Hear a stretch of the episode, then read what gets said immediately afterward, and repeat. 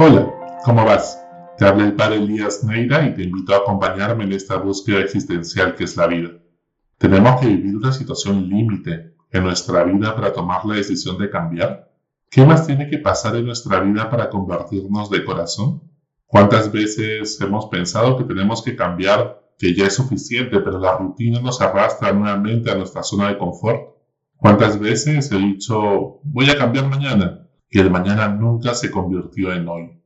Y es que el infierno está lleno de buenas intenciones. Es un bulevar de sueños rotos que jamás se concretizaron. Hoy es tiempo de cambiar de mentalidad, de cambiar de corazón. El Evangelio de hoy aparece Juan el Bautista, todo un personaje. Viene a preparar los caminos de Jesús. Viene a abonar la tierra para que Jesús pueda sembrar. Viene como el último de los grandes profetas con el poder de Elías. Se viste con piel de camello, nos habla desde la sencillez y la pobreza. Es auténtico y coherente con los valores que propone y por eso todos lo respetan. Predica un bautismo de conversión a las afueras de Jerusalén, pasando el río Jordán. Es la voz que nos grita desde el desierto. ¿Qué desierto estás atravesando en este momento de tu vida? ¿Qué camino pedregoso y con obstáculos te toca transitar hoy? Quizás el desierto es tu situación familiar, o de repente el desierto son las dificultades que estás atravesando a nivel laboral.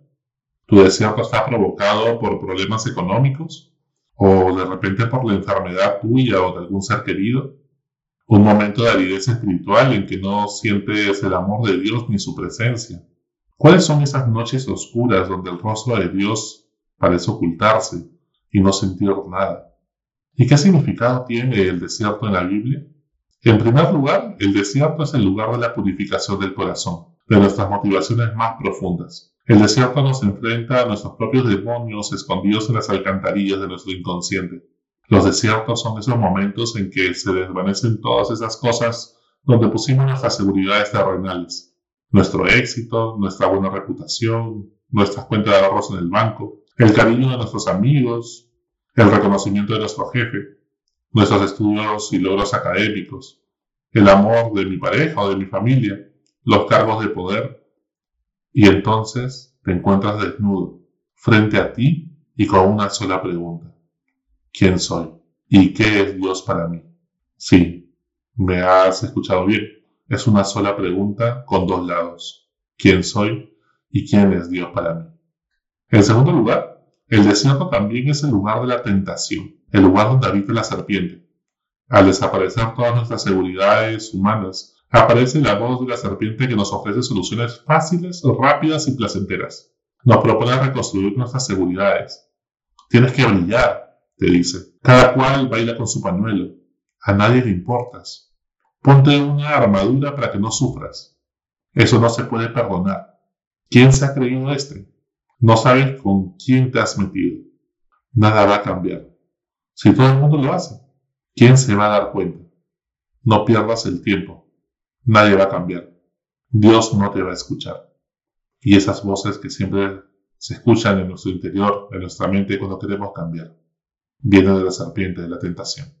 Y en tercer lugar, el desierto es también el lugar del encuentro con Dios y con uno mismo el lugar del primer amor, donde vimos el rostro de Dios por primera vez. Y es que cuando todos los fuegos artificiales se apagan y tomamos conciencia de la oscuridad de la noche, podemos reconocer esa luz del Señor que siempre estuvo allí, ese amor que no se apaga. Quizá en esta pandemia, en medio de una crisis total, sanitaria, económica, política, educativa, emocional, familiar incluso, se revela más profundamente el amor de Dios que te tiene que te hará con locura y pasión, como el único madero al cual sujetarnos cuando el barco hace agua por todas partes.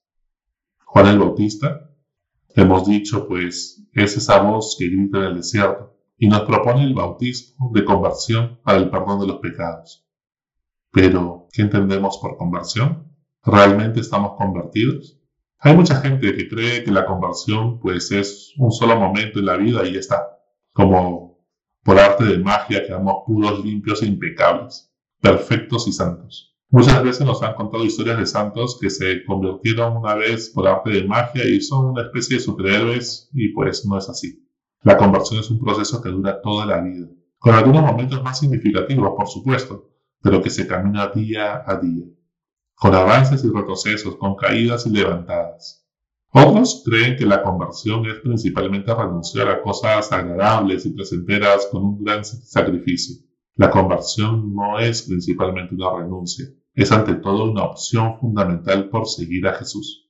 Claro que todo, con toda como toda elección en la vida, implicará renuncias como consecuencia de nuestra opción fundamental.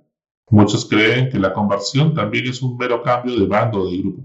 Antes luchabas e insultabas a los pro vida y ahora lucho e insulto a los abortistas. Antes criticaba y juzgaba a los cristianos y ahora juzgo y critico a los ateos. Por si acaso, ser conservador no necesariamente es ser católico. Hay católicos coherentes con su fe en todas las ideologías y tiendas políticas, mientras no caigan en extremismos contrarios a la moral y a la dignidad humana. La conversión no se trata de cambiar de bando, y seguir con las mismas actitudes de siempre. Demasiados creen también que principalmente consiste en esforzarse en no pecar. La conversión es principalmente gracia de Dios. No entienden que se trata de abrir el corazón con humildad para recibir un don, el amor de Dios. Dios es quien toma la iniciativa, te sale el encuentro, te asombra con su amor cuando no lo obedecías, te saca una sonrisa y te llena de alegría. Ese es Dios. Viven algunos tensos, con un detector de pecados e imperfecciones que no deben pensar, que no deben hacer, que no deben sentir, que no deben decir. Y de esa manera viven obsesionados con el pecado. Producto de ello ven pecado en todos lados. Y claro, es contraproducente porque su mente vive pensando en lo que no quieren en el pecado. Tenemos que convertirnos al amor de Dios. Nuestra mente debe vivir pensando cómo poder amar más a las personas que nos rodean en vez de estar pensando en no pecar para estar limpios para estar puros. Así pensaban los fariseos. Amar es cumplir la ley entera. Ama y estarás limpio de pecado. Nunca faltan los que creen que la conversión es la práctica de ritos y sacramentos. Antes nunca iba a misa y ahora voy todos los domingos. Ya estoy convertido. Antes nunca me confesaba y ahora me confieso todos los meses. Ya estoy convertido. Recibir los sacramentos con frecuencia está muy bien, pero no significa necesariamente que la persona se haya convertido.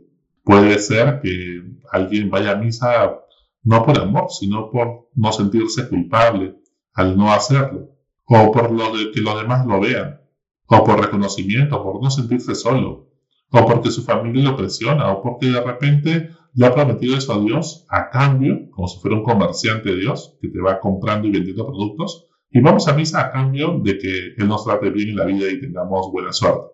Eso es magia, eso no es amor de Dios.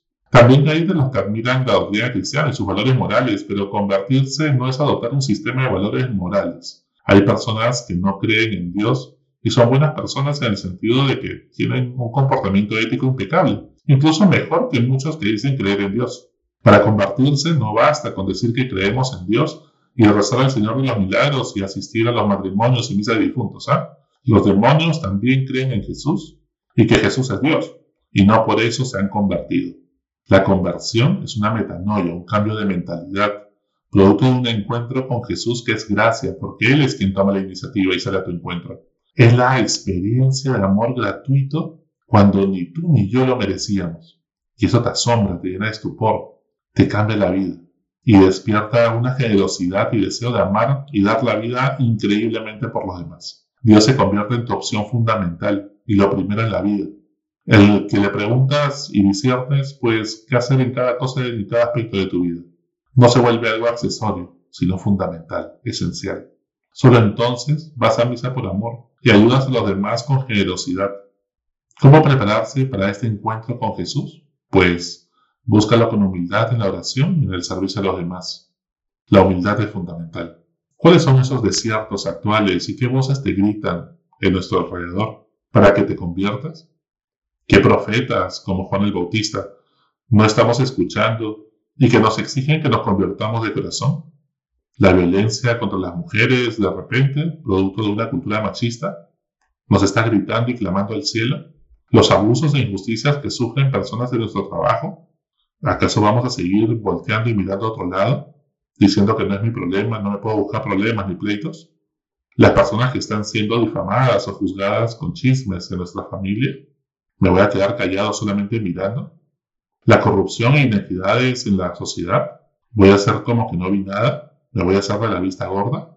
la discriminación que están sufriendo distintas personas migrantes en nuestra sociedad, como los venezolanos, las personas que vienen de provincias, quechohablantes, afroamericanos, afroperuanos, o por no tener ciertos rasgos físicos, un apellido con linaje o contactos influyentes? ¿Qué voces te interpelan hoy en día y que te gritan desde los desiertos del siglo XXI que cambies de corazón? Estamos en el viento. Es tiempo de conversión. Hasta la próxima. Sigue buscando que Él te encontrará.